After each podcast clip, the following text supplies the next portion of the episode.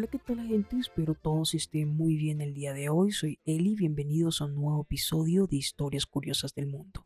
Este episodio está patrocinado por mi tienda en línea de Chill World, donde pueden encontrar camisetas personalizadas con personajes únicos y muy divertidos, como Jackie Pie, recuerden, se encuentra por Facebook como de Chill World e Instagram como de Chill World 2. El conflicto armado que se dio entre 1910 y 1917 se inició como una lucha en contra de la perpetuación en el poder del general Porfirio Díaz, pero derivó una guerra civil entre facciones que luchaban por una auténtica revolución. Diferentes grupos que tenían como bandera derechos políticos y sociales se unieron por ese objetivo, pero luego llevaron a cabo una guerra de guerrillas a lo largo de una de las épocas más convulsas para México que dejó más de un millón de muertos. Hoy les hablaré de la Revolución Mexicana.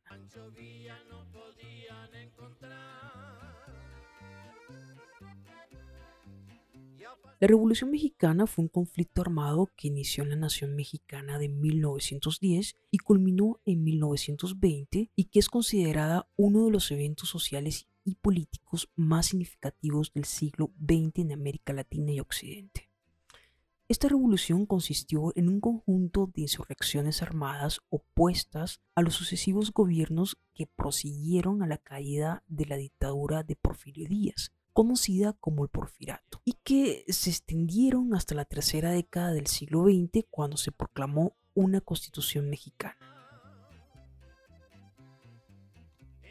Inicialmente el conflicto enfrentó a las tropas leales al gobierno de Porfirio Díaz contra la insurrección encabezada por Francisco Madero. Esta última vencería en 1910 mediante el llamado Plan de San Luis avanzado desde San Antonio, Texas.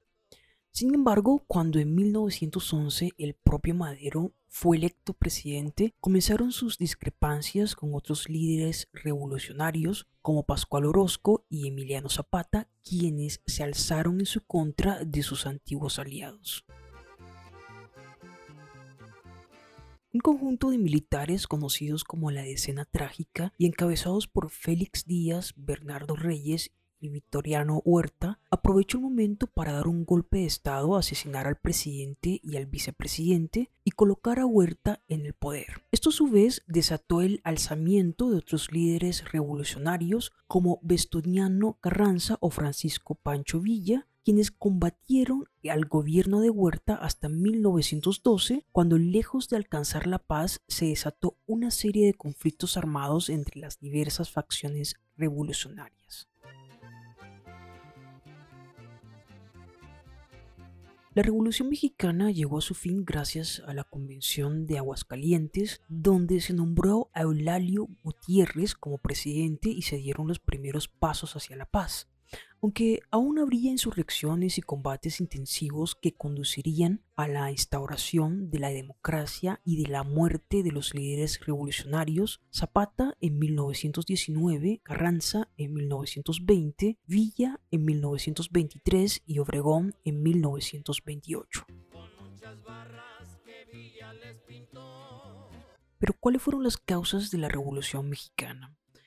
Hay tres causas muy poderosas la primera fue la crisis del porfirato y este fue el coronel Porfirio Díaz que había gobernado México durante 34 años, logrando una expansión económica a costa del malestar de las clases más pobres. Esto condujo a una crisis social, política, económica y cultural que cuando el propio Díaz anunció que se retiraría al terminar su mandato, desencadenó la lucha armada. Por último, las campañas de Madero.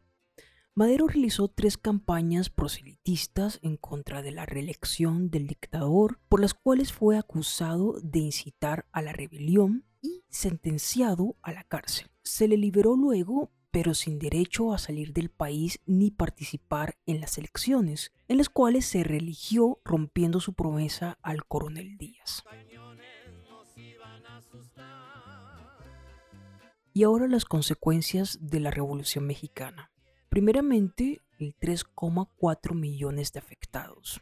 No hay cifras exactas del número de fallecidos durante la Revolución Mexicana, pero se estima entre el millón y los 2 millones de personas. Además hubo una amplia emigración a otros países, hambruna, caída de la tasa de natalidad y una pandemia de gripe española en 1918. Por otro lado, el nuevo rol del Estado. La revolución permitió a las clases desfavorecidas ingresar al Estado y ocupar funciones burocráticas y administrativas. El ejército que apoyaba la revolución captó personal de las clases medias y bajas, creciendo en un 50 o 60%, todo lo cual significó un cambio importante en la repartición de las riquezas y una importante migración de los campos hacia las ciudades. También la reforma agraria. De los cambios más significativos de la época permitió a los campesinos poseer las tierras que trabajaban. Aún así, su calidad de vida no mejoró demasiado y muchos preferían el trabajo maltratador en las plantaciones donde eran mejor retribuidos. Y por último, el empuje artístico. Muchos autores y artistas mexicanos documentaron en sus obras lo que pasó entre 1910 y 1917, y todo ese esfuerzo rendiría frutos en la cultura mexicana posteriormente. Autores como Mariano Azuela, con su novela Los de Abajo de 1916, también José Vasconcelos, Rafael Muñoz, José Rubén Romero, Martín Luis Guzmán y otros más darían inicio a la novela revolucionaria. Algo similar ocurrió con el cine, las artes plásticas y la fotografía.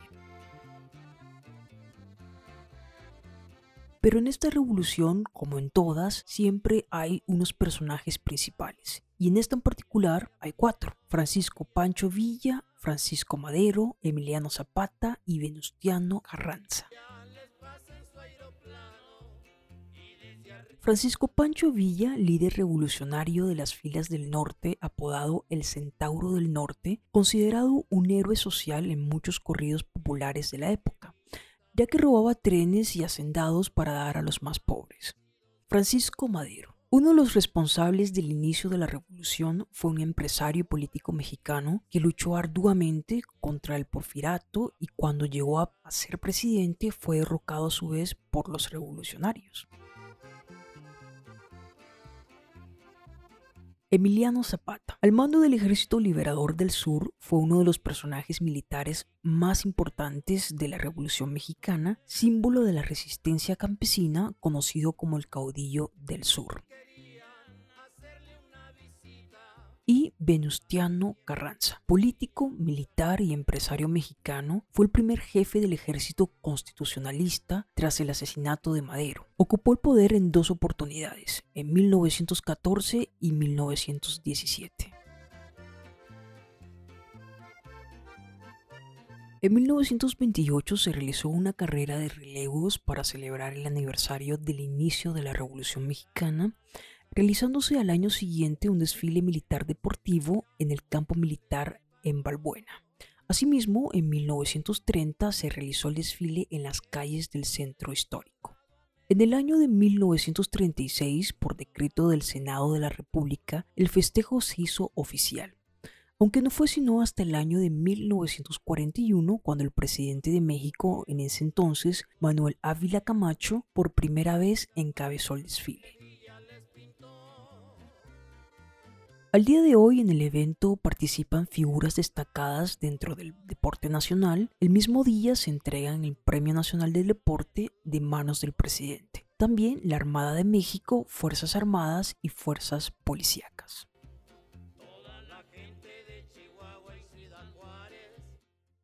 Espero les haya gustado este nuevo episodio, nos vemos en el próximo. Si te ha gustado, no olvides suscribirte a este podcast donde estaré publicando contenido cada semana. Si quieren escuchar los episodios anteriores, pueden hacerlo, es gratis por Spotify. También pueden encontrar por Twitter en Historias Curiosas del Mundo, Facebook e Instagram en arroba Historias Curiosas del Mundo y dejar sus comentarios. Bye.